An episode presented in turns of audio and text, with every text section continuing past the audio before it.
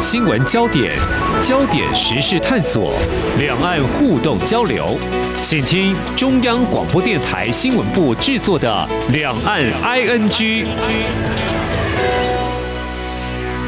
听众朋友你好，我是黄丽杰，欢迎收听《两岸 ING》节目，我们三十分钟一起掌握新闻时事焦点。一九四九年两岸分治，那么也就是中华民国及中华人民共和国政权。不过，在一九九三年还有两千年的时候，中国大陆发布了针对台湾问题和中国统一的白皮书。那么就在最近呢，中共解放军进行所谓围台军演，引发台海情势紧张之际，在日前又发布了。台湾问题与新时代中国统一事业白皮书。那我们知道呢，由于中国大陆宣称台湾是中国的一部分，而且这份白皮书是中国大陆国家主席习近平上任以来首份对台白皮书，如何解读在这个时间点对外发布所显示的讯息？那么主要内容相较前两份的白皮书又有哪些不同？我们在今天特别邀请开南大学人文社会学院副院长、公共事务管理学系副教授张志忠来观察探讨，非常欢迎张副教授，你好。主持人好，各位听众大家好。好，刚刚提到了中国大陆对台湾问题处理的这三份白皮书，在不同时期在位的元首。我简单整理一下，分别是一九九三年，当时中国大陆是国家主席江泽民，我们中华民国总统李登辉在任时。那么在两千年的时候，是中国国家主席江泽民，那么李登辉总统在位，但是在当年五月是由陈水扁总统来接任。至于最新的第三份的白皮书，是在八月十号所公布的哦。那么这是中国国家主席习近平，那么我们是蔡英文总统。那么以这次公布时间点来看，刚好呢，也就是在美国联邦众议院议长佩洛西访台之后，对台湾展开前所未有近距离包围台湾的演训，台海情势显得紧张。那么，观察中国大陆公布实际的思维，是有什么样的考量目的呢？呃，从九三年到现在，总共三份白皮书发布的时间点，其实都为了说明他的政策跟立场。所以九三年的时候，在国王会谈之后的两岸关系，其实是为了推动两岸进一步的交流。嗯，那当时主要强调的重点是台湾问题的由来。嗯，所以在内容上，主要还是延续当时邓小平的一国两制的目标，跟他所设定的红线。嗯，还有所谓一国两制的概念。那两千年的时候，其实是隐隐着在李登辉前总统，他从九五年访美之后，所引发大陆对当时政府的不信任，包括一国两府等等，特别是九九年的两国论、特殊国与国关系的提出，那这个部分也就是江泽民时期他们针对一中的原则跟反独。提出他们的立场，嗯，所以在两千年，当时的针对的对象就是李登辉前总统，嗯，那习近平时期在这一次的发布白皮书，主要就是刚刚主持人所讲的，佩洛西议长来台之后，其实就是连上了在从川普到拜登政府以来，印太战略的改变以及。美国政府他们在一中政策跟一中原则之间的一个区隔，让中共他们认为说，美国的对台政策已经有了明显的变动，也就对现状的一个改变。那因此在这一次的白皮书的发布，其实也。可以看得出，第一个，它的时间上是蛮匆促的。嗯。那第二个也是要明确习近平时期的对台政策。那这部分的内容变化是值得我们去关注。也就是说，这一部分的陈述也未来在二十大的的报告当中也会再重现。好，在今年秋天预定会召开的中共二十大呢，是一个非常重要的关注点。刚刚老师有提到一个字眼，就是白皮书的对外发布显得似乎是有点匆促。您指的是有可能不是在这个时候发布，有可能是更往后的意思吗？您目前研判是这样吗？对，因为白皮书的发布通常都是针对的在那个时间点上。他们因应着有更强的那个政策说明的需求，透过白皮书来解释。嗯，这个在前面两份都看得出来。嗯，那这一份白皮书的发布呢，其实它要在二十大之前发布，它的可能性是存在的，因为刚刚提到美国的对台政策上的一个变化，不仅只是佩洛西来台这件事。嗯。应该是说，从拜登政府以来的印太战略里面，包括把台湾纳入伙伴，包括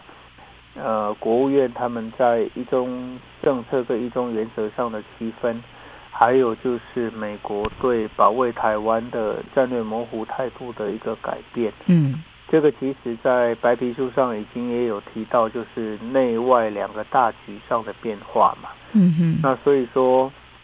二十大之前，他们公布白皮书，其实是为了确认总结习近平这十年的对台政策的态度。那接下来就是二十大之后，他们要衔接这个白皮书的路线，要进一步推出，呃，下一个阶段的对台政策目标。嗯，那所以他们是具有衔接性的。哦，是，所以呢。总的来讲，就是中国大陆是针对美国一个中国的政策确认，到底所谓的底线或红线是可以来做这样的观察，是吗？呃，关于底线跟红线这部分，其实在三份白皮书里面，其实都有特别去提到，嗯，它的一个红线，也就是说它的动武的理由。嗯，那尤其在两千年跟二零二二年这部分，在红线的部分，其实讲的也更明确哈。嗯嗯嗯。那所以说，在两千年跟二零二二年这一部分，它有一个共同点，其实都是针对反毒。嗯嗯。那反毒的对象，在两千年这一部分，它主要针对是李登辉前总统。是。那在这一次的白皮书，针对的对象是民进党跟美国。嗯。对，那所以。画出红线，那另外一方面就是提出统一后的方案。嗯，那这个统一后的方案会是我们会比较关注，就是跟前面两份它的方案上有什么样的一个变化。那这里面又受到香港在前两年的一个变动上的一个影响，嗯，变成说香港的经验将引申成为新的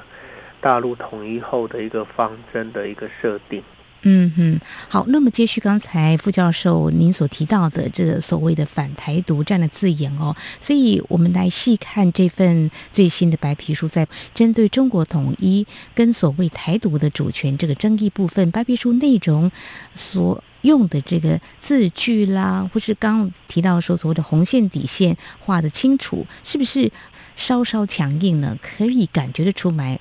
呃，这份白皮书里面。不管是在它的标题设定上，还有它的内容重点，几乎都是针对台独。我们从它的台独出现的次数来讲，相对于前面两份，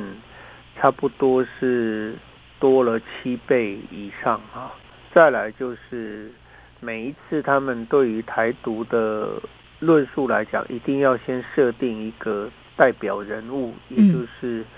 我们讲的主要的对象是，那所以我们刚刚讲到前面一份是针对前总统李登辉，嗯，这一份是针对民进党，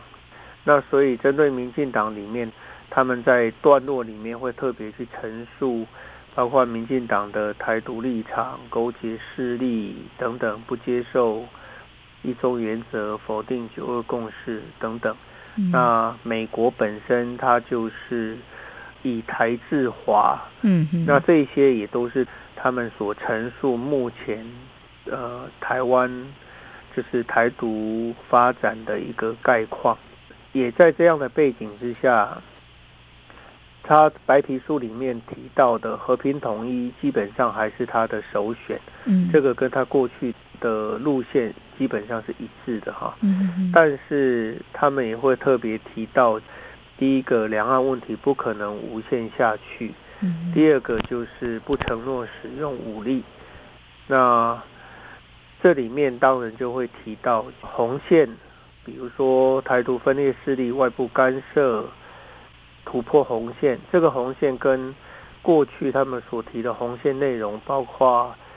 反分裂国家法的内容，基本上都用红线的概念来取代了哈。嗯。所以他们采取他们的必要措施，那谈到非和平手段等等。那也就是说，在这一次白皮书特别针对反台独的方针，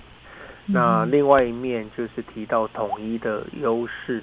嗯，就透过两面俱成的方式，基本上是比较属于逼迫性的陈述，也迫使台湾必须自己做选择，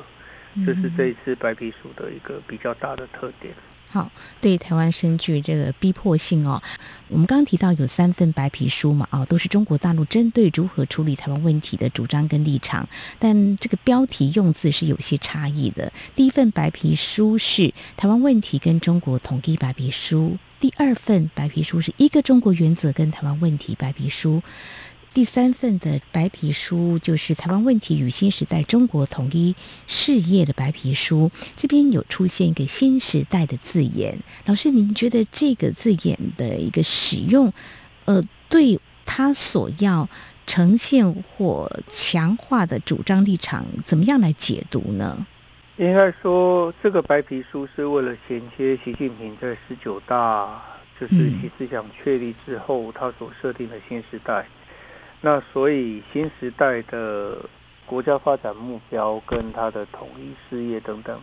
是相互连接的。那所以说这一份白皮书其实是必须呈现习近平他在执政这十年来的两岸政策的成果以及。下一个阶段，也就是他们所设定新时代时期的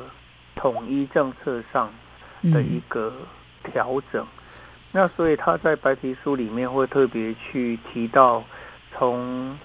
邓小平的一国两制到江泽民的江八点，到胡锦涛的反分裂国家法，那再到习近平时期他们政策上的一个变动。嗯。那这部分最大的一个变动，其实是，呃，习近平他调整了一国两制的一个内涵。这部分其实是，我认为在这次白皮书里面比较重要的一个陈述哈。嗯哼。因为在前面两份白皮书里面，他们会提到港澳跟台湾不一样，是。然后台湾的一国两制会更为宽松。嗯。这也是前面的两份白皮书里面特别去强调，但是这次的白皮书里面，他特别去强调两制派生于一国，也就是说，在香港的经验之后，他们对一国两制将强调的是一国下的两制。嗯，那所以这个一国下的两制里面，它对于呃，不管是香港当时的。国安法，嗯不管是爱国者治港的一个作为，都将成为未来他们统一后治台的一个依据。嗯，那所以说，在这样的一个内容当中，我们就明显看得到，习近平对一国两制不再像是过去的一个宽松态度，而且对于港澳跟台湾之间它的一个区隔。呃，在未来来讲，其实我们也可以看得出会有趋同的一个态势，这也会是在这个白皮书里面我们要特别去关注的。好，我想这是在我们的节目前半阶段，非常谢谢开南大学人文社会学院副院长张执中为我们解析中国大陆在八月十号的时候发布了《台湾问题与新时代中国统一事业白皮书》。那么，这总结的过去十年习近平执政以来的对台的一些工作，还有未来两岸关系可能会怎么样来发展。稍后节目后半阶段，我们就呃接续来谈中共。二十大呢，是一个重要的关注焦点。还有，我们要来看，刚才老师已经提到了这个白皮书内容，那么比较限缩，那么到底是呈现在哪些面向？我们节目稍回来。今天的新闻就是明天的历史，探索两岸间的焦点时事，尽在《两岸 ING》节目。这里是中央广播电台听众朋友继续收听的节目《两岸 ING》。接下来要请教张副院长的是哦，那么中国大陆在以一个中国原则还有一国两制主张立场之下，如果相较前两份的话，有做了相当的调整，是不是明显线索很多？就如刚刚我们前一段所提到的，呃，对于一国两制在。第一份就是九三年的白皮书里面，它主要是界定什么叫一国两制，就是我们所知道一个中国两制并存、高度自治跟和平谈判。嗯，那后面两份当然也会提到和平谈判的部分，但是对于两制的这个地方有几个比较明显的变化。第一个就是他们过去是提到统一之后，台湾。就是实现本来的资本主义，然后大陆继续实行社会主义制度。嗯，但是在这一份新的白皮书里面，他们其实已经把资本主义跟社会主义的区隔拿掉。嗯，那就是谈两岸不同的社会制度，所以这部分是比较特别的。也就是说，他今天把社会制度作为一个区隔。嗯，那台湾实施高度自治。但是不再去强调社会主义跟资本主义的差别。第二个就是驻军的部分，前面两段其实有特别去提到对台不驻军的这个论述，这个完全是根据邓小平时期的说法。嗯哼。那这次把驻军的文字拿掉，基本上也是因应着目前在美中的对抗形势之下，未来的台湾一定是。中国突破第一岛链最重要的一个跳板，嗯嗯，那因此驻军这件事已经不再只是针对台湾的保证，它本身必须连接美中的对抗以及他们讲现代化强国目标的一个推动，嗯嗯嗯，那所以说在驻军这个文字的取消，其实。已经跟之前所谓的高度自治的的内容已经有了明显的变化了哈。嗯。那所以说，呃，刚刚提到两制派生于一国之下，他这边除了台湾本来的生活形态，包括宗教信仰等等没变之外，其实他之后在统一之后的方针，那很明显的在这两大部分都已经有了限缩。这个才是台湾在未来要特别注意到他们统一文字上的论述，比如说之前中国驻法大使呃卢沙也谈到的那个在教育的问题，嗯，最终还是爱国者治台的论述啦，嗯，所以要怎么去再教育，要怎么去推动呃台独力量的消灭，这一定就会是一种。新形态的压制，那这部分其实对台湾来讲是有针对性，而且是有是相对来讲是一种对抗的一个心态。嗯，所以看到目前中国大陆对于香港的治理，或许大概也可以观察出中国大陆对台湾未来的所谓给台湾。啊，自治的空间有多大？那么也很明显可以看出，美中关系的变化就会影响到未来中国大陆对台湾问题的处理。嗯，就是包括驻军这个部分也是一样的。呃，可以感觉到这高度自治已经有了明显的线索。那么事实上呢，针对有关嗯这次中国大陆公布这份的白皮书，当然我们也看到官方有所表态，我们的立场。像陆委会就特别提到哦，是认为是违反国际法跟两岸事实的促同的一个旧调，但是可能他的做法是不一样。刚才副院长已经提到了，当然我方是表达严正抗议，严正声明，台湾坚持两岸是互不隶属，兼具一国两制哦，认为这是当前台海现状跟事实。但近来中国大陆对台湾似乎强化这个军事的动作，有点威胁感哦，是不是也或多或少在白皮书当中也有释出这样的讯息，也让我们感觉到它倾向武统台湾的可能性是加剧的。呃，应该说我们前面一开始有提到，这次白皮书里面所应用到了，就是美国的对华政策的一个改变哈，嗯、是还有就是印太战略。那再来就是呃，习近平十十九大之后，他们提到新时代解决台湾问题总体方略里面有特别提到的，就是掌握主导跟主动权。那所以这个主导跟主动权，也就是因应着他，比如说在呃去年的六中全会的百年决议里面，他们会。提到国家安全的层面，嗯，他们会提到包括涉港涉台的分裂活动的斗争等等，嗯，那所以在军事的压力上，其实是因应着美国力量的延伸，以及他们担心台湾跟美国的一个连结，所以他这边谈到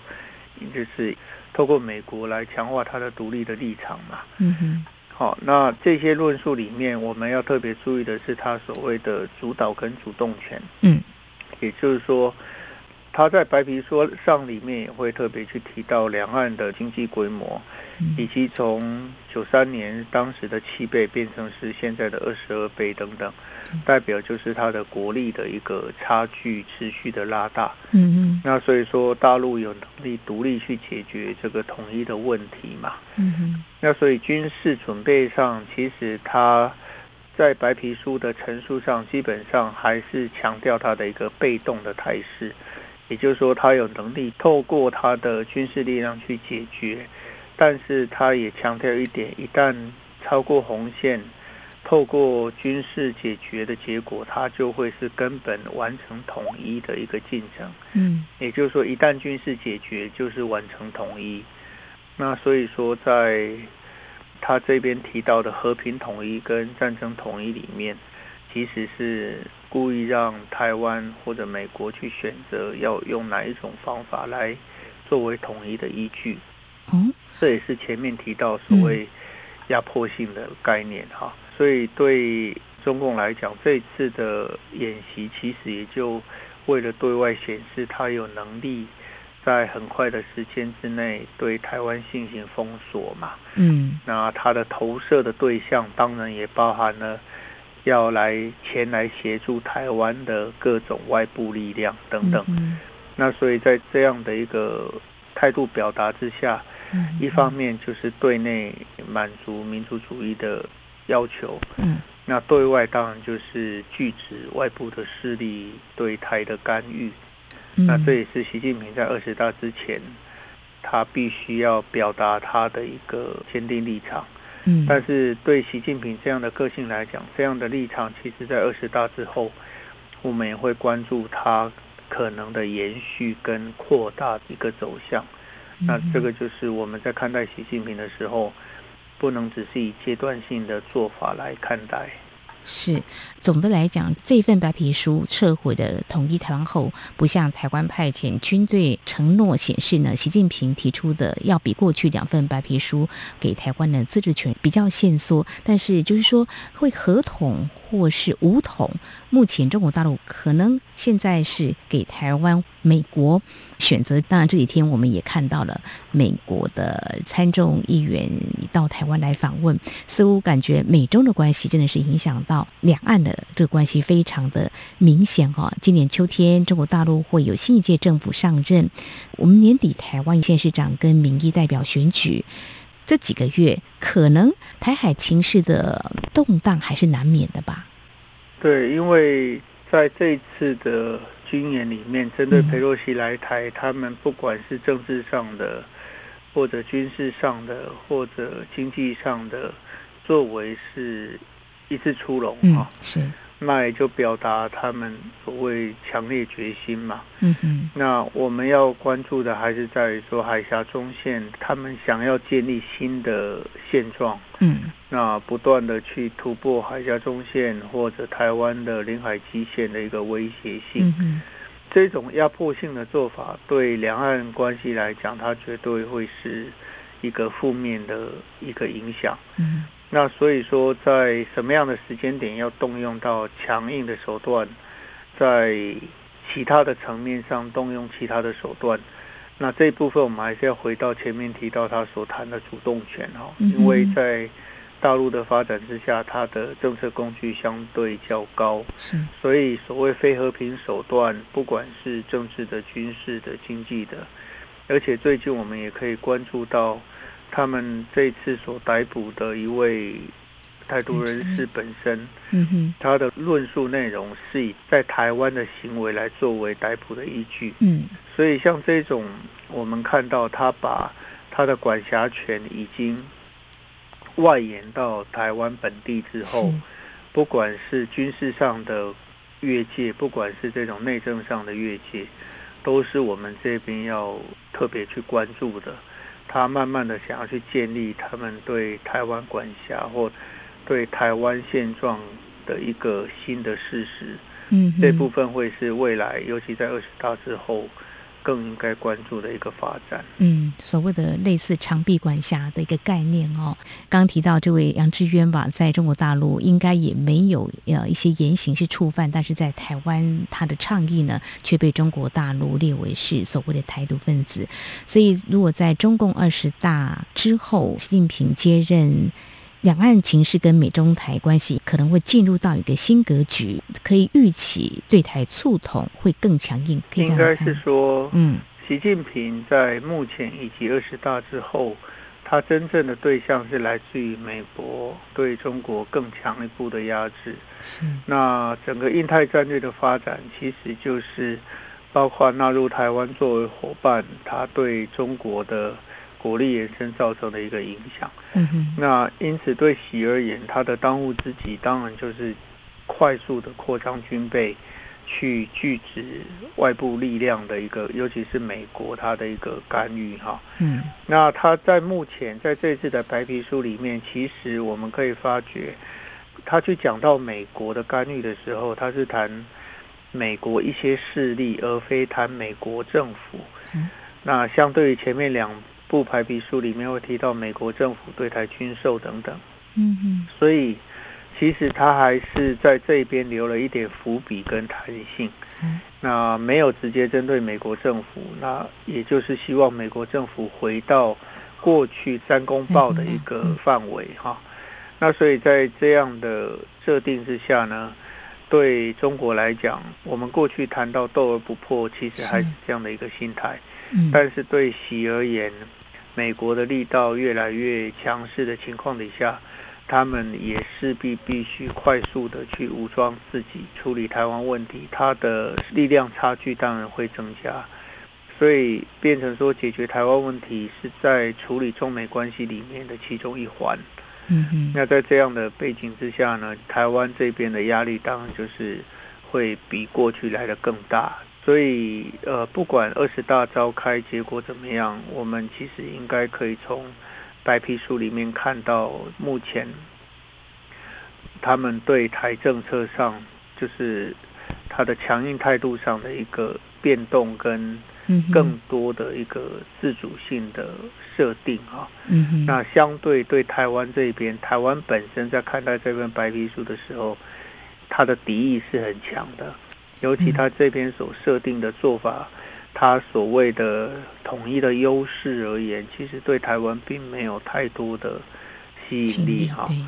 其实，在陈述上，基本上已经不在乎台湾内部民意上对这些做法的一个反弹。嗯，他只是在于说，要你自己去选择战争与和平两个面向的一个选项。所以台湾在未来相对来讲也会采取比较针对性的一个回应，嗯，那这个对未来两岸关系而言，其实都是比较不利的。看来美中对抗如果加剧的话呢，会深深影响到两岸关系。非常感谢开南大学人文社会学院副院长张志忠今天非常专业的观察解析，非常谢谢张副院长，谢谢您。好，谢谢。好，以上呢就是今天节目，非常感谢听众朋友您的收听，华丽姐祝福您，我们下次同一时间空中再会。